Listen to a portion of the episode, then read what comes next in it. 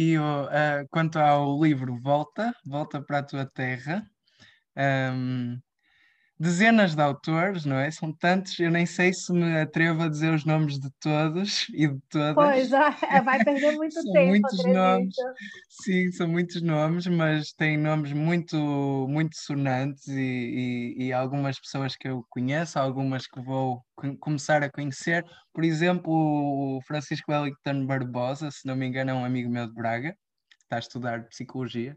Pode não ser. Sim, posso, posso sim, é ele, é ele, é ele. Que fixe. Uh, a Hilda de Paulo também, que no outro dia vi uma, vi uma exposição dela aqui em Guimarães. Um, e, e, bem, tanta gente, tanta gente, e uh, interessante também, não é? O facto de uh, vocês fazem uma proposta uh, de poetas estrangeiras, estrangeiros, mas em Portugal, e escrevem, pelo menos em parte, em português, não é? E aqui, aqui há um. Abre-se um espaço, certamente. Abre-se um espaço que talvez ainda não seja ainda não seja um espaço dominante.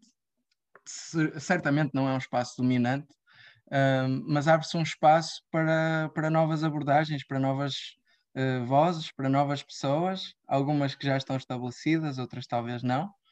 Um, mas certamente abre-se aqui um espaço fantástico, não é? E depois o próprio título volta, volta para a tua é, terra. E é isso, a ideia da antologia, inicialmente nós lançamos uma chamada pública, né? Então, okay. quando você lança a chamada, você está abrindo aquilo para o mundo, para quem...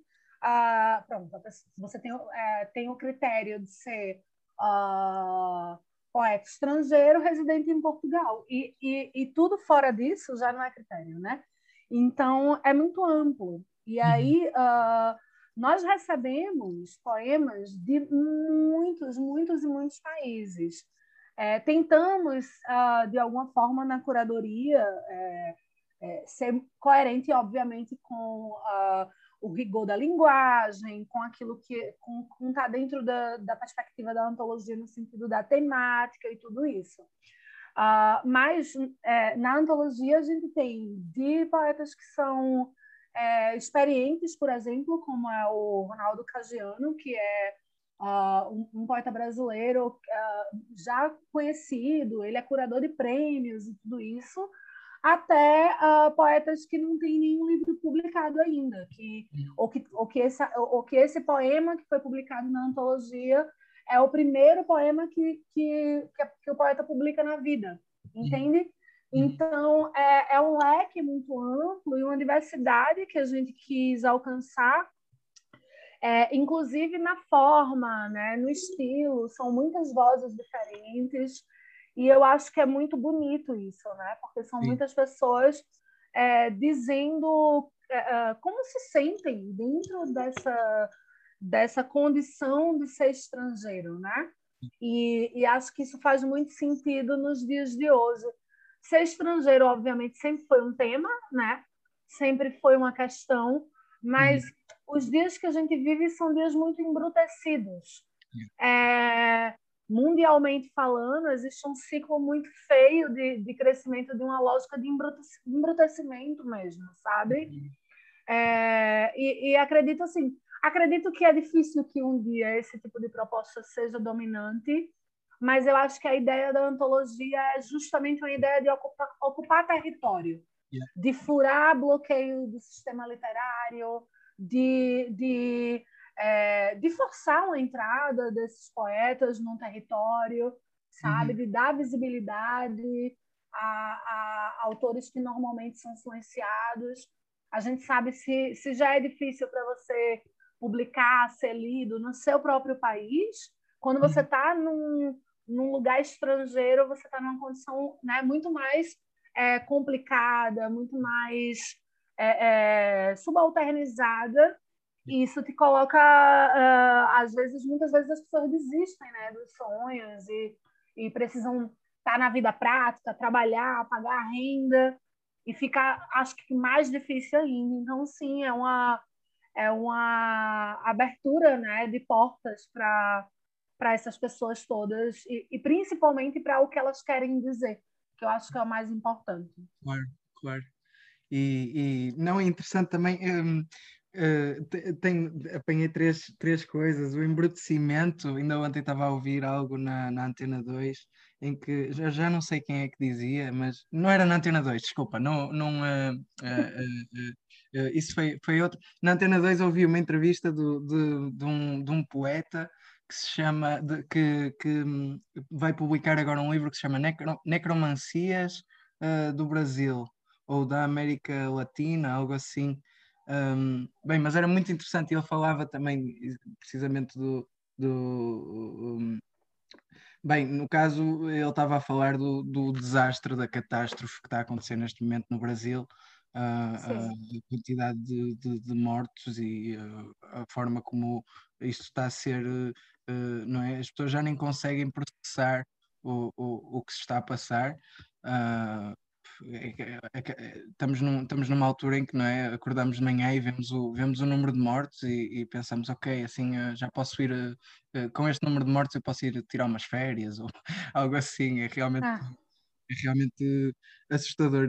Um, desculpa, mas outra, outra questão, do, falavas do embrutecimento, a forma como hoje em dia há uma, há uma há um movimento geral, uh, uh, um movimento geral em, em todo o lado de, uh, no fundo, bloquear o acesso à, à inteligência, bloquear o acesso ao pensamento, bloquear o acesso à crítica uh, uh, e à possibilidade de, de, ir à escola, de aprender, de, de, de, é? de aceder à literatura, à, ao conhecimento, e no fundo é, é, dominar pela estupidez, dominar as pessoas pela estupidez e, e aí eu, eu relaciono-me nesse sentido também com o embrutecimento, que não é só físico, embrutecimento no sentido de realmente estamos num mundo extremamente violento e, e infelizmente cada vez mais, uh, mas ao mesmo tempo um embrutecimento mental das pessoas também, uh, manter as pessoas no, na ignorância um, é. e, e, dominar. Eu acho uma coisa sobre isso, assim, é um, é um tema que eu sempre me pego muito a pensar é, eu acredito que é, que é preciso separar um pouco uh, o joio do trigo, no sentido de, de, uh, de quem opera e de quem é operado. Existe uma grande massa que são os papagaios, né, que reproduzem uh, o, o, o, os conceitos do sistema hegemônico e tudo, né, e que, e que defendem o próprio algoz, né, com unhas e dentes e tal, o Gramsci fala muito nisso, ele fala sobre essa, é, essa questão do Estado ampliado, né? de, de, de, de da hegemonia, né? do poder hegemônico ter em, em todos os segmentos os seus, é, os seus operadores né? Dessa, dessas ideologias que são é, condicionadas para a gente. E, e, e, quando eu digo que é preciso separar o joio do trigo, é porque a, a, a, minha senhorinha da aldeia, a Dona Maria, mesmo que reproduza todas as coisas horríveis, é, quem é favorecido no final é o bilionário, né? É. Que é que, que porque o, o, é o poder econômico, na verdade, é o capital financeiro. Isso é uma coisa que a gente precisa estar ciente, porque uh, uh, esse embrutecimento ele serve a essas pessoas, né? Yeah. E, e, essa lógica de retirar o conhecimento, é, é, é, ela parte daí, porque aí a senhorinha Dona Maria, lá da, da aldeia, vai defender o próprio algoz porque ela não tem o conhecimento. E não é à toa que esse tipo né, de, de momento é, político, isso acontece sempre, né? mesmo na, nos, na, nos momentos que a gente tem é, mais noção que de estar numa democracia estável, a gente sempre está dentro de uma democracia liberal que, de alguma forma, é favorecida por isso. E nos melhores momentos que a gente já teve, mesmo assim, a literatura nunca foi é, muito, muito valorizada, né? Ah, veja, quando a gente está num momento ótimo, ainda assim a literatura não é valorizada. É. É, e quando a gente está, então, com, num momento péssimo, é, seria ingenuidade nossa achar que, que a literatura seria valorizada, porque não é, não convém, né? Porque uhum. a literatura e o conhecimento, ele tira você dessa, dessa ignorância. Então, é um projeto político, na minha opinião, isso, uhum. sabe? Uhum. É um projeto político da ignorância, para manter uh, o status quo da maneira que ele que ele está. Precisamente. E, e vocês também com, este, com esta antologia também vêm trazer não só novas vozes, não só novas ideias, mas também quebrar com esse ciclo de ignorância porque, eh, como dizias antes, é difícil que estes autores sejam publicados, e para além de ser difícil que sejam publicados, muitas vezes é difícil o acesso a, a este tipo de autores. Às vezes tens que ir a uma livraria mais independente ou assim, mas no, no, no, no circuito, vamos dizer, mainstream, não é, não é, tão, não é tão habitual encontrares este tipo de voz, este tipo de, de, de ideias. E vocês é, também. Não é, e acho que não será nem tão né? cedo, né? Porque, porque, veja bem, é, eu sou uma mulher brasileira uh, e estou aqui num país estrangeiro é, falando coisas que são incômodas, na verdade, né? Para, para muitos. Obviamente que tem, temos muitos aliados aqui em Portugal que hum corroboram com nossos pensamentos e com aquilo que a gente questiona e diz e percebem que quando a gente faz isso, a gente faz isso não porque a gente quer o mal do, de Portugal que nos acolheu, mas porque a gente quer que Portugal se é, é, é avance enquanto democracia, né? Avance enquanto Estado uh, uh, que dê equidade a, todo, a, a todas as pessoas que nele vivem. Então, na verdade, a gente torce a favor de Portugal. Mas a gente não é visto dessa forma por muitas pessoas, né? Então, de alguma forma, isso é um pouco. Uh, é, é, é, atrevido da nossa parte também a gente é, querer dizer coisas incômodas, ainda que a gente esteja numa situação de. Uh, enfim, uma situação difícil, que é a situação do imigrante, né? Porque você faz, é, desfaz amizades, né? Que os outros desfazem amizade com você, ficam chateados com as coisas que você diz, né? E, e, e é sempre complicada essa relação. Yeah. E uh, quanto a, uh, já agora aproveito para vocês têm, neste momento mudaram a data, não é? Vai passar a ser a, a, a apresentação do livro vai ser no dia 8 de maio, se não me engano. Um, estar correto. 8 de maio. Está aí? Consegue-me ouvir? Desculpa? Ok. Sim, uh, sim, sim. A apresentação será no dia 8 de maio. Cortou um pouco a chamada, desculpa. E agora, consegue-me ouvir? Agora sim, agora sim. Então vocês vão apresentar o livro no dia 8 de maio. Isso. E inicialmente era para ser a 25 de abril. Pois, essa era a ideia inicial, né? A gente estava super entusiasmado de fazer 25 de abril, mas infelizmente não deu certo. Uhum. Mas uh, simbolicamente continua lá o, o, a ideia, não é? 25 de abril, o dia da, da Revolução em Portugal.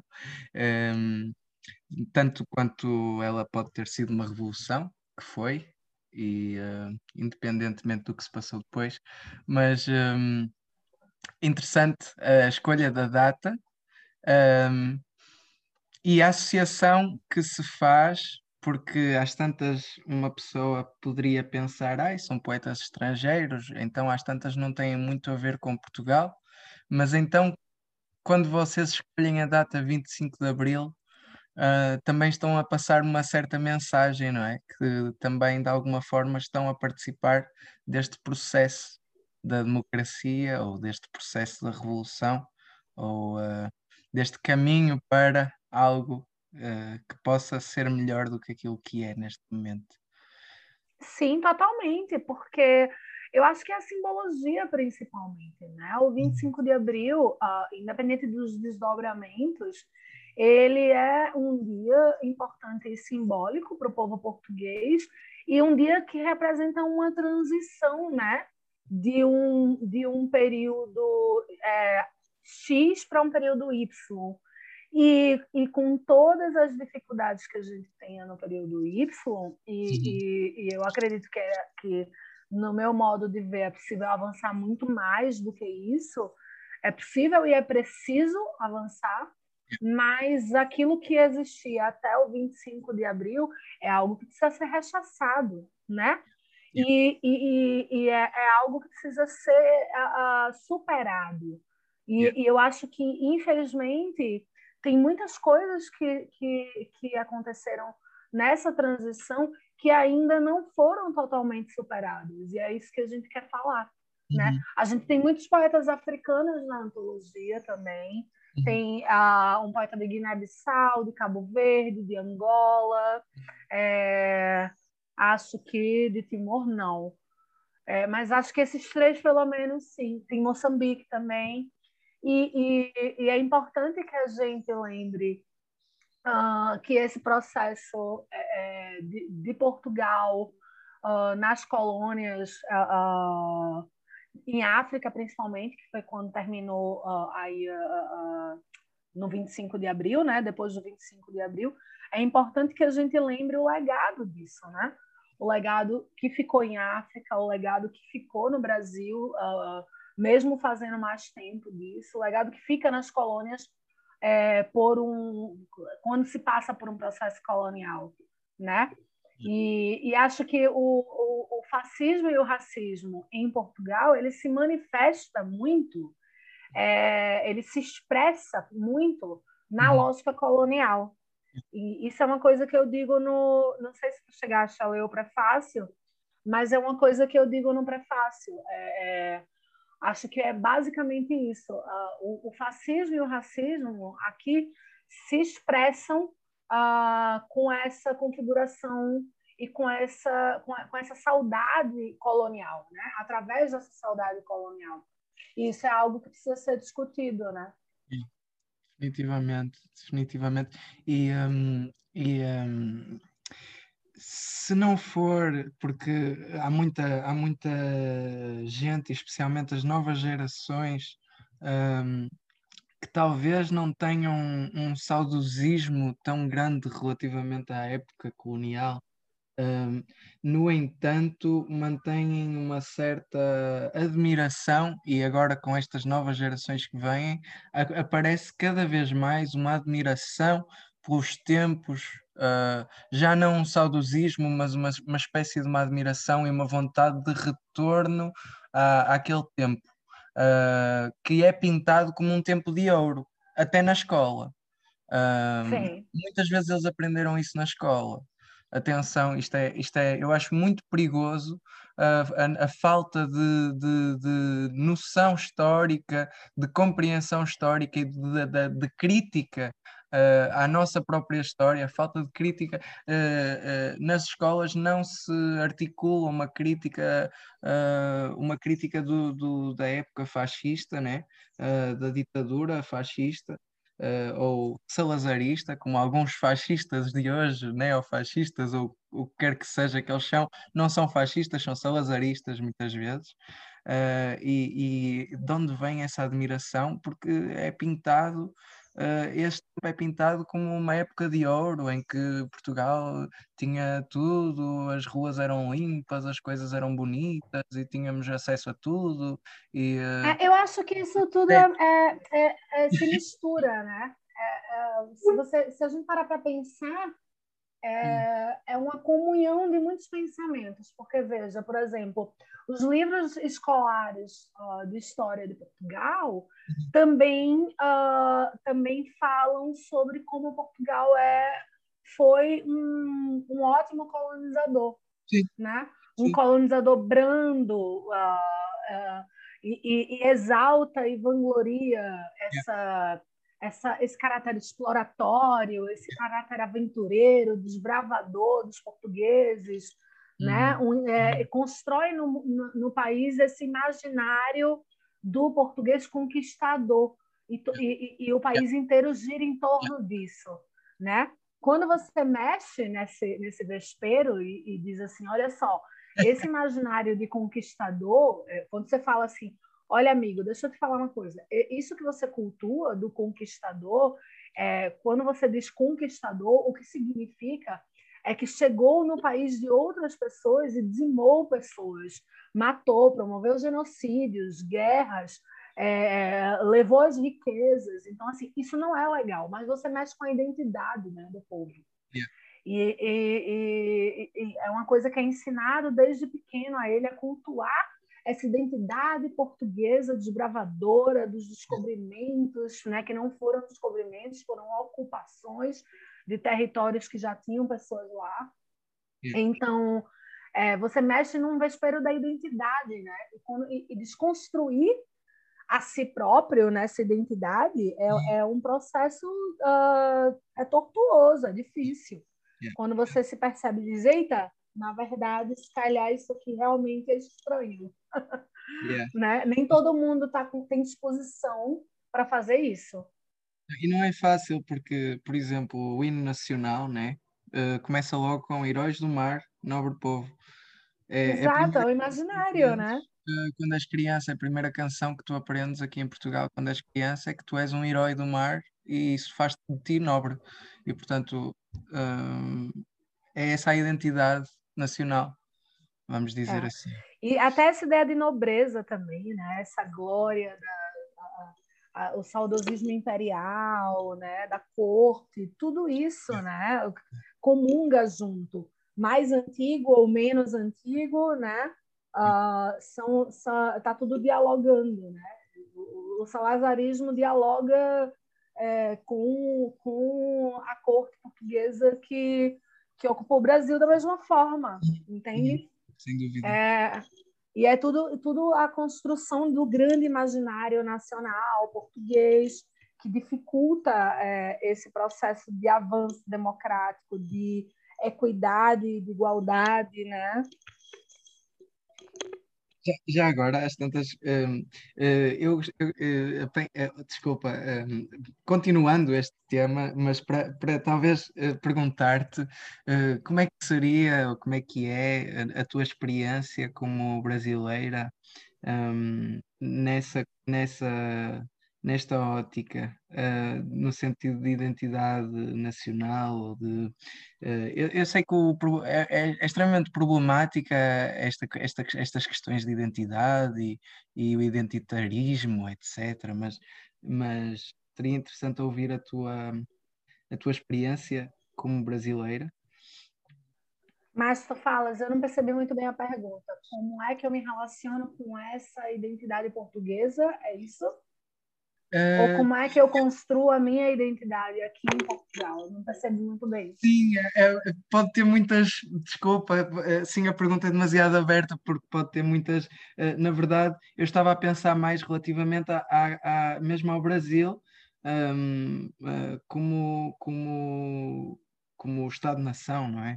Um, um, e, e, não, eu pergunto isto porquê? Porque eu questiono-me muitas vezes e, e, gostaria, espero, espero, espero ter a, a, a, possibilidade de vir a conversar com mais pessoas, uh, mas eu pergunto muitas vezes como é que, uh, por exemplo, um, uma pessoa do Brasil ou uma pessoa de Moçambique, uma pessoa de Angola hoje em dia se relaciona com a, com a, com a sua com a sua experiência, com a sua com a identidade do seu da sua nação, não é? Porque uh, ah, um, foi muito marcada uh, foram, foram, foram uh, experiências e histórias muito marcadas pela colonização portuguesa.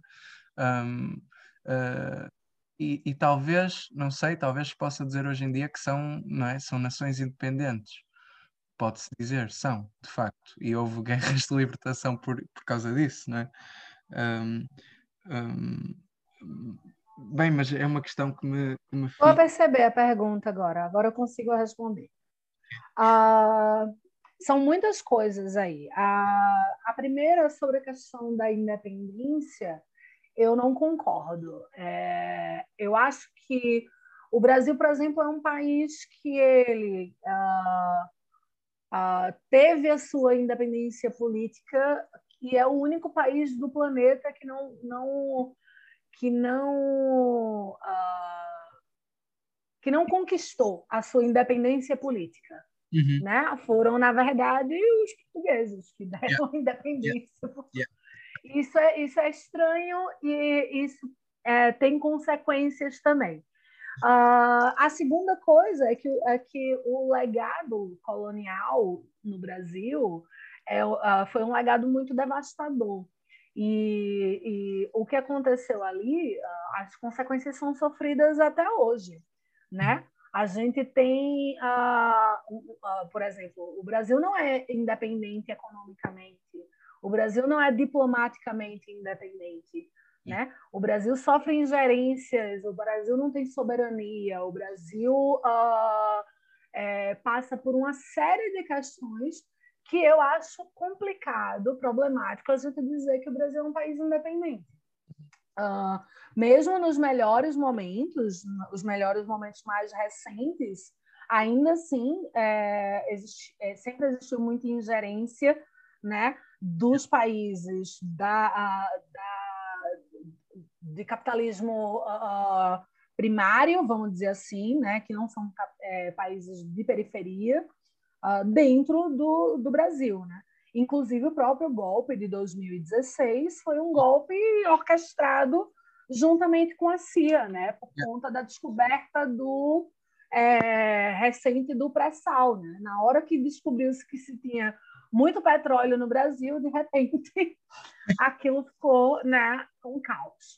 Uhum. Mas uh, isso é uma coisa, né? E aí era uma opinião que eu queria dar sobre essa questão da, da, da questão da dependência e independência. Uhum. Uh, uh, muito para afirmar que, na minha opinião, esse o legado colonial nas, nas colônias, é, nas ex-colônias, ele, é, ele foi devastador e elas sentem isso até hoje. Yeah. Né? Isso é preciso ser dito. Uh, a, a, outra coisa que eu ia dizer é que, é que é, tem uma coisa curiosa que eu acho, que é eu cheguei aqui brasileira, eu cheguei em Portugal brasileira, uhum. mas hoje eu me considero, do ponto de vista da identidade, muito mais latino-americana do okay. que efetivamente brasileira, também brasileira, né? Porque me relaciono profundamente, eu sempre fui muito envolvida é, com a cultura do país, eu trabalhei com cultura e tudo isso, então é, tem uma relação muito uh, estreita com a cultura brasileira e, e de, um, de, um, modo geral, mas hoje eu acho que do ponto de vista da identidade eu é, é me, me, me, vejo muito mais latino-americana é, do que brasileira.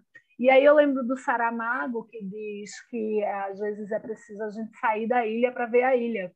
Yeah. É, de repente, é, chegar aqui me fez refletir de uma forma muito mais aprofundada sobre todo esse processo, né? Da, uhum. sobre toda essa questão colonial e tudo isso, e estudar muito, porque também é, estudo isso, né? Trabalho com isso, tudo isso. E, e, e, e me fez perceber que, na verdade, uh, Brasil, Argentina, Colômbia são uh, construções coloniais, né? Okay. Que, na verdade, o que a gente tem é um grande território latino-americano. Yeah. É, são povos latino-americanos que são uh, descendentes dessa história, que é uma história é, de, de, de, ocupação, de invasão, é, de genocídio, de saqueamento, né, de sofrimento e que todos esses povos comungam, como diria o Gabriel Garcia Marques, desses anos todos de grande solidão. E acho que hoje, quando eu olho para mim, eu me vejo muito mais latino-americana, sem dúvida. Yeah. Eu, agora fizeste-me lembrar, não sei se sem, sem querer, bem, pergunto na mesma, uh, talvez uh, esteja mais próxima à tua noção do, do, do projeto do, do, do, Bolivar, por exemplo, Simone Bolivar, aquela sim, ideia. De, sim, sim, mas isso é engraçado porque isso... uma grande extensão de território, porque as pessoas são, são, são iguais, no fundo, falam, não é? Você sabe que esse argumento é, é curioso, porque na, na, quando, quando nesse período de certa estabilidade democrática que existiu no Brasil é, na era Lula Dilma, é, uhum. que foi um, um, acho que um período mais manso no Brasil, é, não que não que, não que não que, que, que tenha oscilado tanto na, na, história, né? A história do Brasil é uma história de golpe, é, é. golpe atrás de golpe. Mas esse período foi um período mais, mais manso, é, da, da, era Lula, principalmente. Né? A chegada de Dilma fez a, a burguesia brasileira decidir que ia a realmente derrubar aquele, a, aquele, yeah. aquela representação de governo, que é um governo que foi um governo, tanto, tanto Lula quanto Dilma foram governos é, liberais, democrático-liberais, mas então começou -se a implantar essa semente de que o Brasil estava sendo invadido pelo comunismo, né? Uhum. E, e, isso é curioso, porque esse argumento do Simão Bolivar ele era utilizado, porque ele era falado como, como os bolivarianos, né? o, o, o uh, uh, xingados de bolivarianos. Né? E, e, as pessoas que faziam isso nem sabiam quem era Simão Bolivar, sabe? Yeah. Mas, enfim, uh, e, e, aí a gente volta para o imaginário, né? Yeah o imaginário anticomunista, o Simão Bolivar, né, que é o bolivariano, o bolivarianismo, e aí tinha a questão da Venezuela, o Brasil vai virar uma Venezuela, e toda essa bobajada gigante que se implantou né, na, na cabeça das pessoas. E, sim, porque... É, é, Mas, enfim, para concluir, desculpa, me veio uma coisa na cabeça. Tem a ver com isso. Tem a ver com isso, né? Com quando você xinga uma coisa, você faz as pessoas odiarem uma coisa sem saber o que é a coisa, né? Uhum. Mas é justamente porque aquilo é muito perigoso, porque essa ideia de ser latino-americano para é, para é, é, o capital financeiro, para a burguesia econômica, é perigosíssima, uhum. né? Essa ideia de, de, de, de consciência latino-americana é muito perigosa para o imperialismo, então ninguém tem interesse que ela se prolifere, né? A mesma coisa que acontece com a demonização do socialismo, do comunismo, desse tipo de coisa, né? Se demoniza porque é perigoso para quem tem o poder econômico, né? A mesma coisa é essa ideia de ser latino-americano. No Brasil, a gente é muito alienado da condição do latino-americano, a gente não tem consciência. A gente se sente deslocado disso. E eu acho que isso é implantado na gente também, sabe? Uhum. Sim, porque é assim, eu, eu, eu diria de uma maneira mais ingênua, vá. Uh, eu, nunca, eu nunca estive, nunca estive na América Latina, mas tenho uma ligação espiritual muito forte. Um, uh, mas eu diria de forma ingênua que a barreira linguística não é assim tão grande entre o português e o espanhol. Vá. Não, uh, não é nada, mas é isso que eu digo. Seria... Eu acho que é um, é um projeto é, dizer que é. Percebe? Uhum. Uhum. É um projeto dizer que é, é, porque isso afasta os povos que têm muito mais em comum do que pensa-se que tem.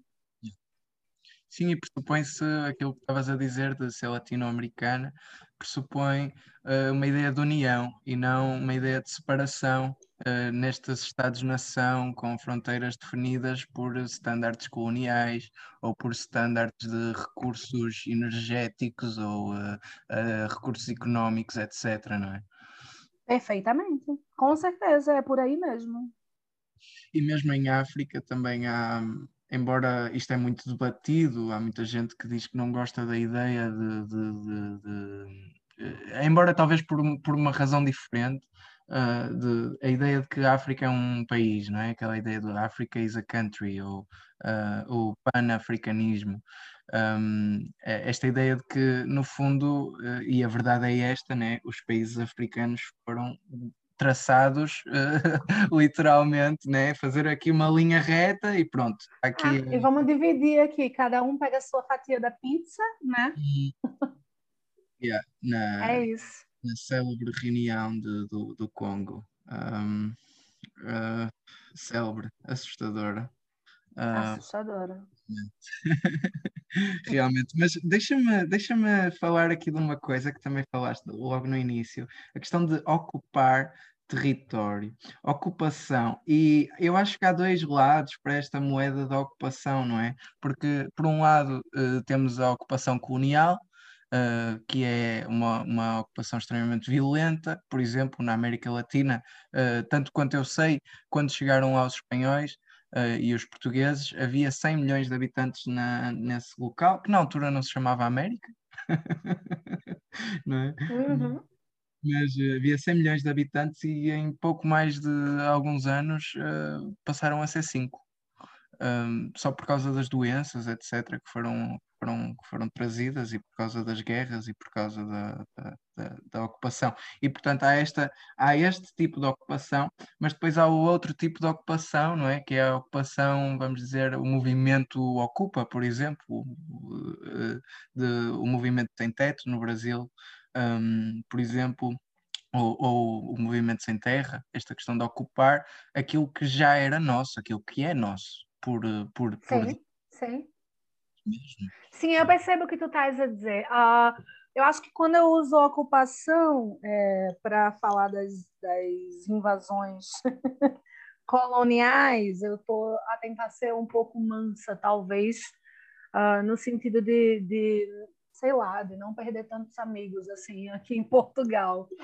É, mas brincadeiras à parte, é, eu, eu, percebo o que você quer dizer, assim. Sim, não, não, eu, é... digo, eu digo isto, eh, eu digo isto no sentido, por, por, por uma questão própria de, e uh, houve agora um livro que foi editado, parece-me por Julian Fuchs, se não me engano no nome, que se chama mesmo... Sim, a ocupação, Julian Fuchs, sim. E, e, acho que relaciona-se também com esta, com esta questão, não é? Dos dois lados desta, desta palavra. É, o, livro do Julian tem a ver com a, com a experiência que ele teve com o movimento popular é, sem teto no Brasil. Ele, uhum. ele chegou, se eu, salvo engano, a participar é, dessas ocupações do movimento sem teto no Brasil, e aí o livro surge disso.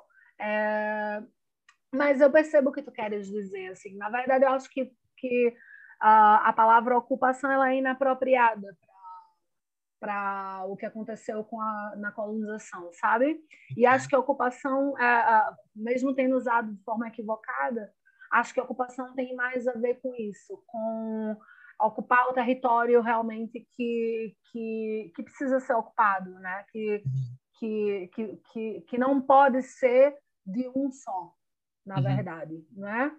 E, e, acho que é por aí. E, e, e, nesse sentido mesmo da, da literatura, eu também acho que existe um, um espaço e um território a ser ocupado é, a ser forçada a entrada, sabe? A ser insistida a entrada é, nesse trabalho de formiguinha mesmo, sabe?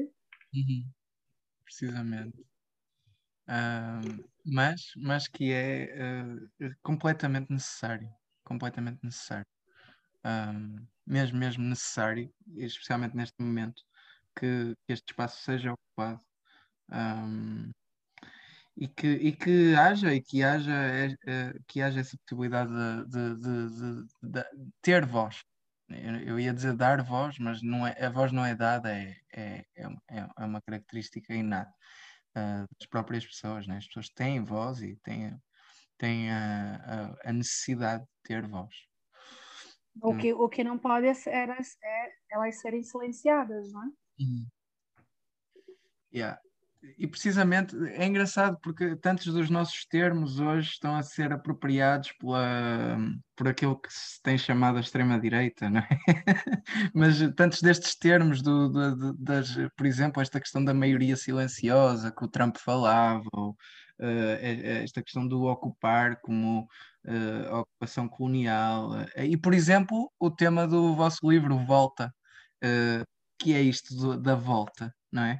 Dá uma volta volta, uh, às vezes o volta para esta eu, eu, a ideia do volta para a tua terra, olha, ainda no outro dia ia na rua e, e assisti precisamente a uma situação destas, uma, uma rapariga brasileira e um homem uh, português mais velho, e estavam a discutir uh, e a certo ponto ele diz, volta mas é para a tua terra. E, e nisto eu estava eu estava lá, bem ou mal, intervi e pus-me aos gritos com ele e o que é que me saiu? Volta, uh, mas eu queria lhe dizer era a ele, volta tu, mas é para a tua terra, quer dizer, não sei se isto faz sentido. Ah. Mas isto foi a minha reação, foi eh, porque ele estava a dizer volta, e, e quando eu disse volta, ambos, uh, ela e ele, ficaram a olhar para mim do género, com quem é que ele está a falar? E eu depois disse-lhe a ele: volta tu, mas é para a tua terra, palhaço.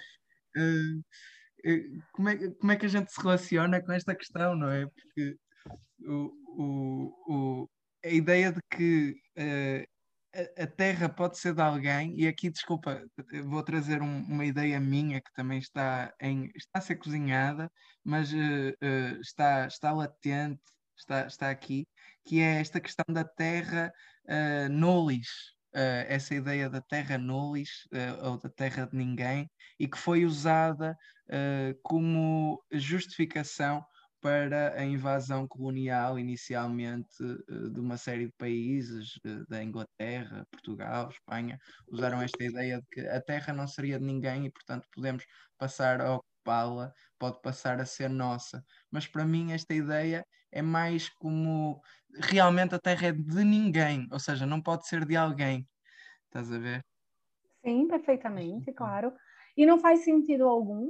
Uh, uh e, e, na verdade, acho que fala-se isso, mas ocupou-se a terra que já era de alguém, né? Então, se você vai a uma terra de ninguém, quem é ninguém, né? É, é complicado isso, gente. É, eu falo no prefácio um pouco sobre esse, uh, uh, essa questão do volta para a tua terra. Posso ler um, um pedacinho aqui? Eu estou a tentar encontrar, me dá só um segundo. Tá aqui. Hum... Os crimes de cunho racial têm sido recorrentes contra negros e negras, principalmente, cuja alteridade é impressa na pele de forma mais evidente. A exemplo do caso dos estudantes do estudante universitário cabo-verdiano Luiz Giovanni dos Santos, assassinado por espancamento em Bragança. Uh, vou pular aqui uma coisa e a execução do ator Bruno Candé por um ex-combatente na guerra colonial, que antes de matá-lo proferiu insultos do gênero: Fui a cona da tua mãe e, e daquelas pretas todas. Violei a tua mãe e o teu pai também. Levas com a, com a bengala preto de merda. Tenho arma do ultramar e vou te matar. E a tão conhecida e famigerada volta para tua terra, preto. Tens a família toda na senzala e também devias lá estar. Bruno, cuja ancestralidade da Guiné estava cravada curiosamente, era português, nascido e criado em Chelas, morto em Moscavide enquanto o mandavam voltar. Perguntamos, portanto, angustiadamente a que terra devemos voltar, em que terras deveríamos estar, que não aquela que estamos agora. A quem pertencem essas terras todas? Os que nos mandam voltar à nossa terra seriam os mesmos que um dia ocuparam-nas violentamente? É, acho que isso tem tudo a ver com isso que tu estavas a dizer, né? Uh, uh, essa questão da, das ocupações e das invasões e, e, e, de quem são essas terras todas e para onde se deve voltar e o quanto nada disso faz sentido algum, né? E, e, isto é, é falaste do, do, do, Bruno Candé, falaste do, do, do estudante o Giovanni dos Santos, que foi assassinado em Bragança. É, isto é, são, são, são coisas chocantes, horrorosas. Uh, nem sei o que dizer, eu, foda-se. É, mas uh, é, o, o, e o que, tu, o que tu disseste, esta questão de uh, o, o preto nascido em Portugal, o negro nascido Sim. em Portugal e há, há tanta gente que, que nasce cá e que é de cá e que tem a sua identidade enraizada profundamente cá, uh, e mesmo assim, por questão de, de, do, do que o Malcolm X dizia, racialismo, uh, uh, do racismo, uh, mesmo assim não são reconhecidas, a sua cidadania não é reconhecida, a sua presença não é reconhecida, a sua identidade não é reconhecida, e é ainda mais assustador, muitas das vezes, mandam-nos mesmo embora. Nós temos o CEF aqui em Portugal, que causa exatamente problemas a estas pessoas, uh, uh, e que eles dizem: Eu sou preto, nascido em Portugal, e, e mas, mas há muita gente que está exilada Uh, penso neste momento num, num, num, num, rapaz de Braga que, que é músico também, que é,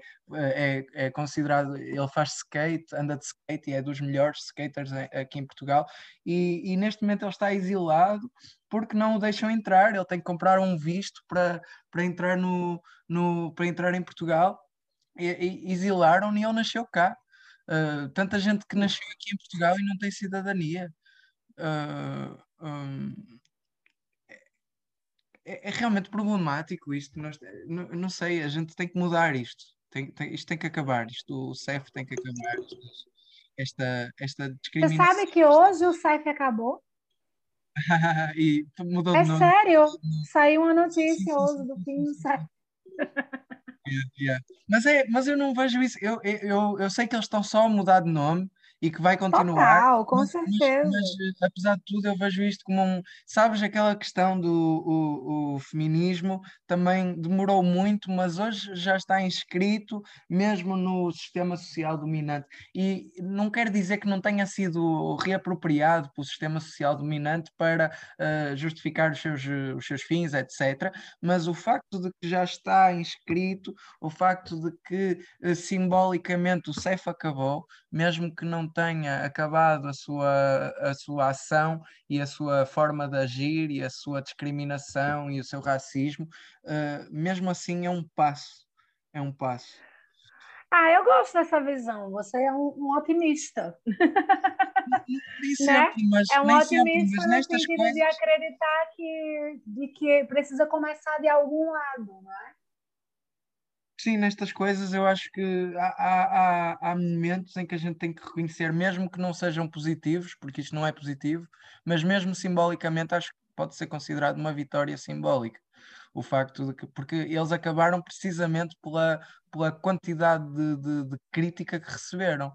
E se nós fôssemos capazes de articular esta crítica né, a nível uh, político e a nível social e a nível da, da sociedade civil, etc., se fôssemos capazes de articular esta pressão constante sobre as nossas instituições, talvez isto pudesse ainda mudar mais, não é? Uh... Olha, eu sou uma pessoa da subjetividade, né? Eu sou da literatura. Então, é, eu acredito profundamente no poder dos símbolos. E, então, acho que a gente comunga um pouco nesse sentido. Eu acho que que os atos simbólicos também são importantes, sabe? Uhum. Acho isso, realmente. Yeah. Yeah. então, algo mais? O que mais você quer saber? Que tal a gente ler um poema? Sim, sim. Um dos poemas da antologia. Gostas da ideia? Adoro, adoro a ideia, sim. Sim. Me deixa ver aqui, escolher algum. Ah. Você sabe que nós temos duas poetas indígenas também né, na antologia. Uau. Muito fixe. Nossa, eu tenho muito problema de escolher coisas. Você quer escolher algum para ler? Eu gosto tanto de todos e aí eu não consigo escolher, eu fico indecisa. Até o momento eu tive acesso a três apenas, que foram lançadas no shifter.pt, uh, eh, na revista. Ah, Tenho acesso a esses ah, mas três, então, já que esses deles. já foram lançados, uhum. eu vou ler outros. Para dar espaço para outras pessoas que ainda não foram. Sim. Ah, e também tive acesso a alguns vídeos que foram lançados, aproveito para dizer, né? Foram lançados no vosso canal do YouTube. Uh, ah, sim, e que tal? Estás a gostar? Sim, fantástico, fantástico. Eu, eu gostava, eu, eu quero ler, mas é muito fixe poder ouvir as pessoas a lerem os seus, os seus poemas. É muito, sim, é muito eu estou muito, contente com essa ação a, as pessoas que ouvirem aqui esse podcast, corram lá no YouTube uh, ou no Instagram do Volta para Tua Terra, uma antologia, é, que tem videopoemas muito bonitos. Uhum. Ah, eu vou ler um aqui. Chama Coentro. E é da. Ai, deixa eu ver aqui. É da Ana Luísa Tinoco. Eu acho esse poema lindo demais. Ai, meu computador tá a subir as coisas e a descer tudo, não consigo encontrar. Hum, aqui está. Ana Luísa é uma poeta brasileira e agora está a viver, ah, tá a viver em Lisboa. Chama-se Coentro.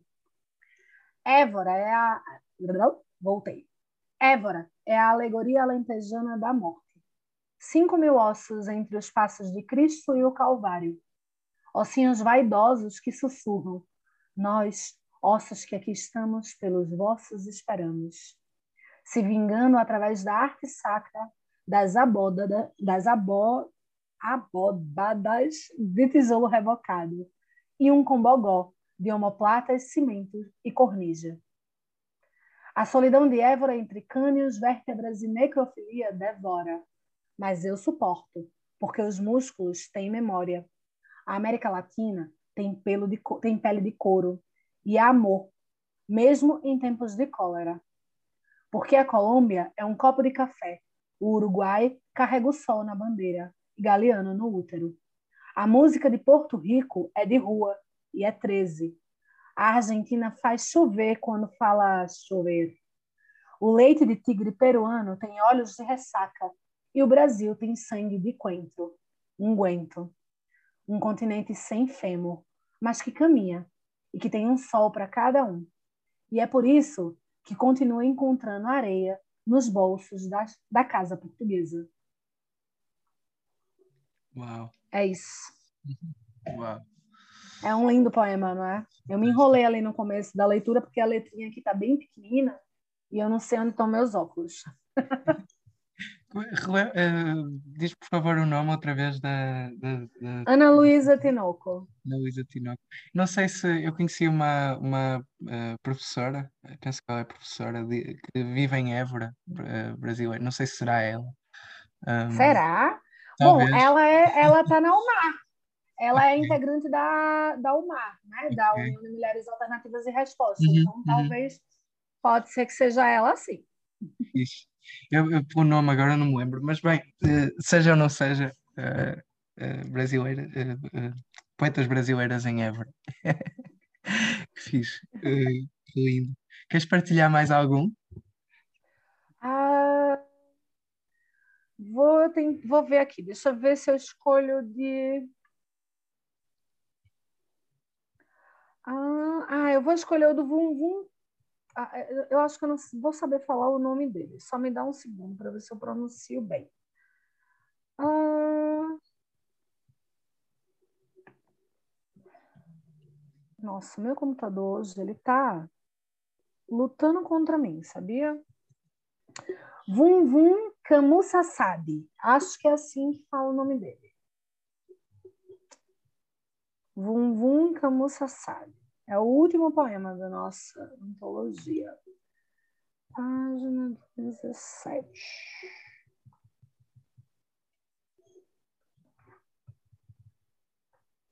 O Vum Vum é angolano. Vive, é, é de Luanda e vive em Lisboa também. O poema é Viver. Teus passos junto aos meus quisesses tu vizinho, lado a, la, lado a lado o mundo, juntos fazíamos caminhar. Mas ainda que eu queira, são tuas palavras refrão de coisas feias, sem harmonia para a vida. Contigo dialogar, viver e amar, e quanto cresce e quanto a esse modelo de sonho, cor e fantasia que se ajusta ao calibre do teu dia a dia, não cobiço para o meu viver, que eu nada sei de condução e me falta razão para aprender. Porém, do medo que te apoquenta, te consome e alimenta.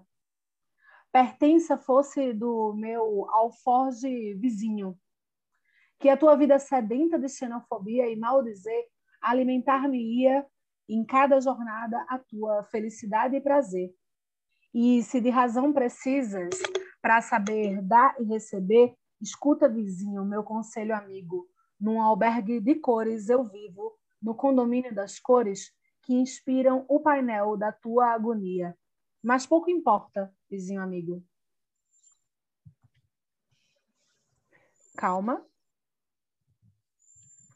Que da geometria da vida, tempo e lazer, em qualquer espaço e lugar, eu arquiteto os meus dias, erguendo alicerces para a alegria de viver.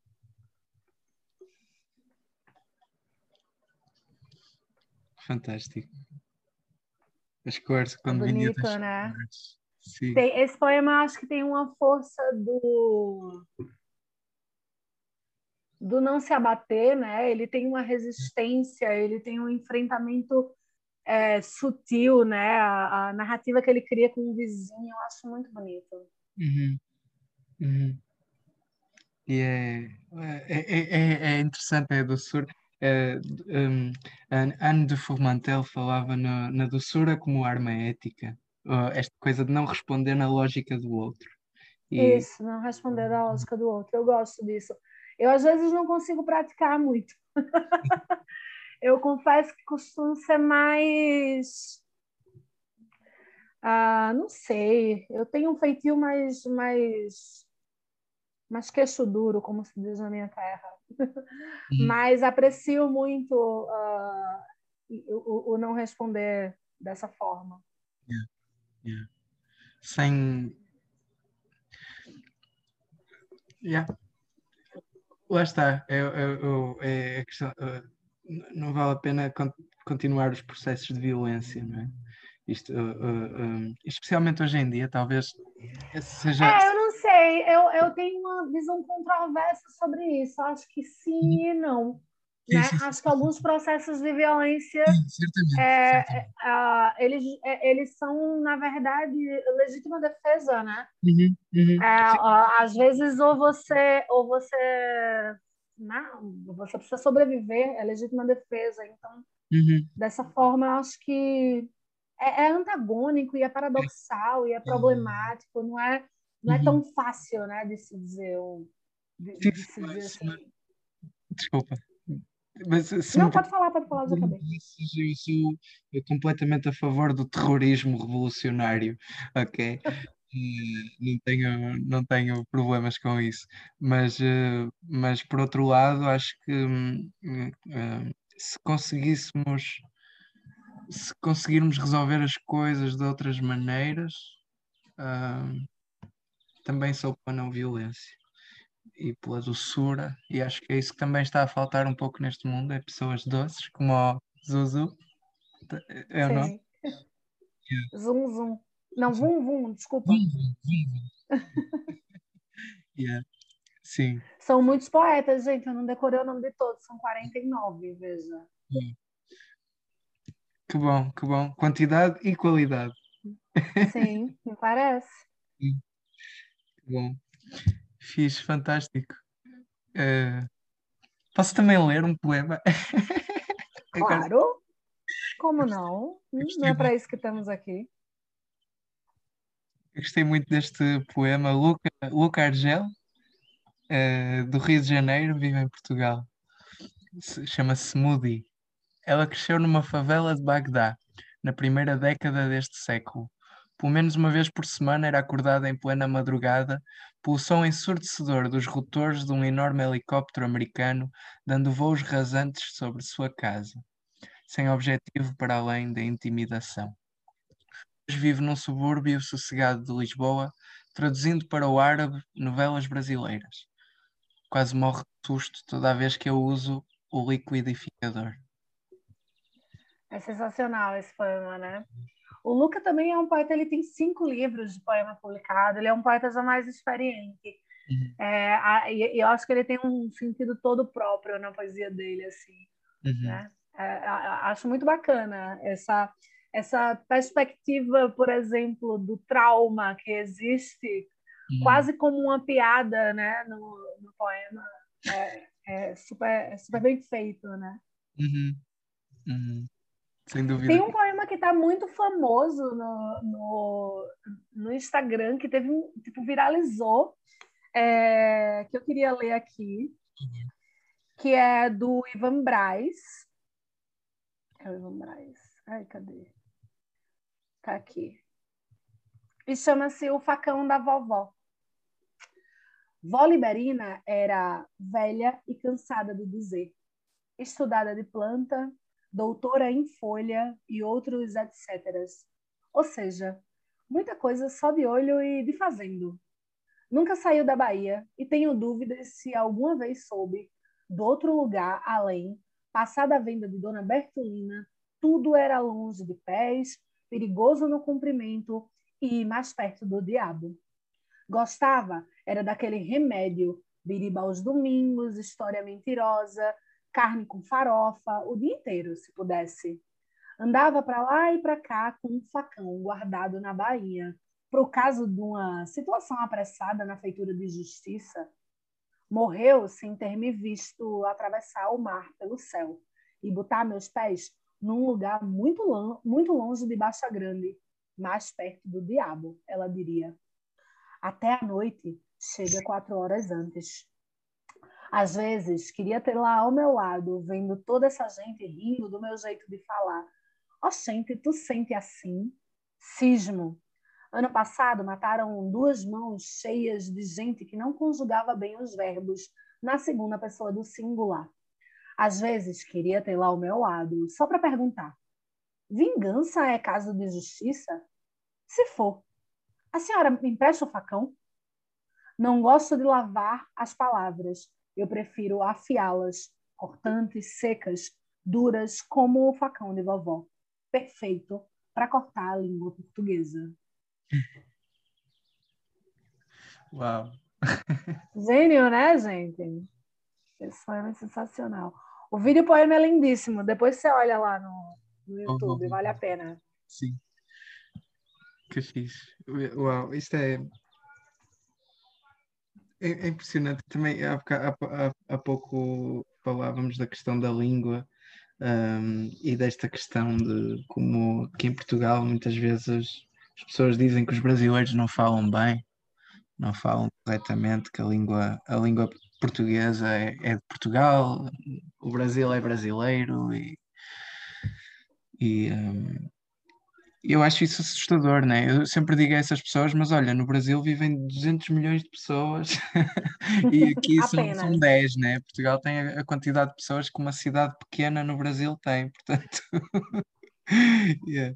só, só isso para mim já é, já é justificação, mas. Eh, ah, eu acho que mais que isso, eu acho que o, o problema é inventar é, hierarquias uh, para manutenção de, de poder, né? Porque acho que poder uhum. econômico tem a ver com isso, né? É, a, a, língua é uma é, é, é um instrumento de poder muito forte. Quem tem a manutenção desse poder enquanto proprietária desse poder uhum. é, se sobressai, né? Se sai bem. Então, eu acho que a, além de uh, que para muito além de falar, de a gente pensar sobre quantas pessoas falam que línguas, é a gente ter uma noção é, transcultural mesmo disso, sabe? De é, uma, uma noção mais dialética de, de, de que as línguas têm vida e se movem e se retroalimentam e, e, e, e, ganham novas formas e ganham novas vidas e não, e, não deixam de ser a língua, é. né? E, segue sendo a língua e que, e que existem muitas formas de falar a língua, sabe? Sim, é, e que isso é tão rico, é tão bonito, né? Veja, a língua portuguesa ela, ela é uma beleza. É, e, e, aí, e aí essa hierarquia estúpida faz que a gente tenha raiva, né? Yeah. Eu não quero ter raiva da língua portuguesa, porque é uma coisa que eu amo profundamente. Mas eu fico irritada, porque é, é, é tão estúpido isso, uhum. né? Você não, não conseguir considerar o quanto é maravilhoso o português falado em Moçambique, que, que abraçou é, a, a várias, várias, várias é, questões linguísticas que já existiam ali, de outras línguas, e que se somaram e que hibridaram e que, e que, e que nasceu aquilo que é tão lindo, né? próprio dali. Né? E, e, o português que se fala no sul do Brasil ou o português que se fala no Nordeste são totalmente diferentes. Né? Totalmente diferentes. Uma pessoa do, do Rio Grande do Sul e uma pessoa de Recife falando, elas falam de uma maneira totalmente diferente. E, e por que, que isso, é, isso é ruim? Eu não consigo, isso é uma coisa que não entra muito na minha cabeça, sabe? Uh, por que, que isso é ruim? Né? Como, como pode ser ruim se, a, se aquilo foi transformado através da história que a língua passou naquele lugar? É. Né? É. Aliás, isso é belo, na verdade. Eh, que as pessoas É. possam apropriar-se dos termos e da linguagem e dos significados para, para criar novos significados, para criar novas formas de dizer, porque lá está, uma pessoa daqui, uma pessoa dali, uma pessoa dali, uma pessoa da colar, não, não, não- nem- eh, pelo facto, mesmo que partilhem a, a língua no geral, não é? Vão sempre encontrar maneiras diferentes de, de expressar coisas particulares também da, da sua existência. Às vezes há uma planta que não há aqui e que há ali, e portanto o nome não se usa aqui, mas usa-se ali. Ah, Sim. ou, ah, ou uma cor que, que aconteça no céu que não acontece num sítio, mas acontece no outro, etc. Né? Experiências. É, né? não, e essa coisa dos nomes é curiosa. Você sabe que, ah, por exemplo, é, ah, eu estava vendo isso num, num, numa teleaula que eu vi em algum, algum sítio, que agora eu não vou conseguir citar, porque eu não vou lembrar. Mas a palavra azul, ela não existia para os gregos, por exemplo. Na, na, na Grécia Antiga, não existia a palavra azul. E, e, portanto, eles naquele momento eles não sabiam diferenciar o azul para o verde, por exemplo, sabe? E, e a palavra surge em seguida em outros lugares para fazer essa diferenciação. Então, o quanto é importante, né? É, você ter a palavra para nomear aquela coisa que não existe em outro lugar, Uhum, sabe? uhum. É, isso, é, isso é bonito demais. Olha, você sabe o que é uma graviola? Não. Você não tem a palavra graviola aqui em Portugal, porque aqui não tem graviola. Você não sabe o que é uma graviola, você nunca viu uma graviola. Você não precisa da palavra graviola. Eu preciso dela, né? E a palavra graviola, salvo engano, é uma palavra que, ah, desculpa, é uma palavra que ela deriva do português e do, e do tupi antigo, Ok. né? Ela é uma conjunção ah, de português com tupi antigo. Então, ah, veja, salvo engano, eu não tenho nem a certeza dessa palavra em específico. Uhum. É, se é do tupi antigo ou se de alguma língua é, africana do Brasil. Eu acredito, eu acho, tenho quase certeza que é do tupi antigo a graviola. Uhum. Mas, enfim, é, isso tudo para dizer isso, né? Da, da necessidade de, de, de ter palavras para nomear as coisas, né? Que precisam ser nomeadas. Precisamente esta é, é, é, uma a, Ah, necessidade. a propósito, desculpa, graviola é uma fruta. Yeah, yeah, yeah, yeah. Uma fruta. Ah, você é. é bom dizer, né? Esperemos um dia, espero um dia poder experimentar essa fruta então. É maravilhosa. Yeah, Mas que não venha de avião, por favor, nem de. Ah, ah, isso já é outro problema, né?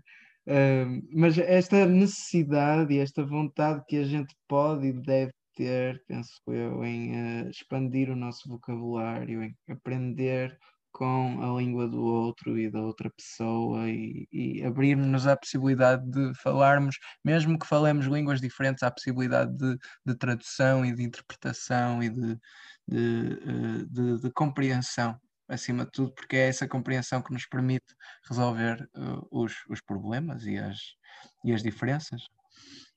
Perfeitamente.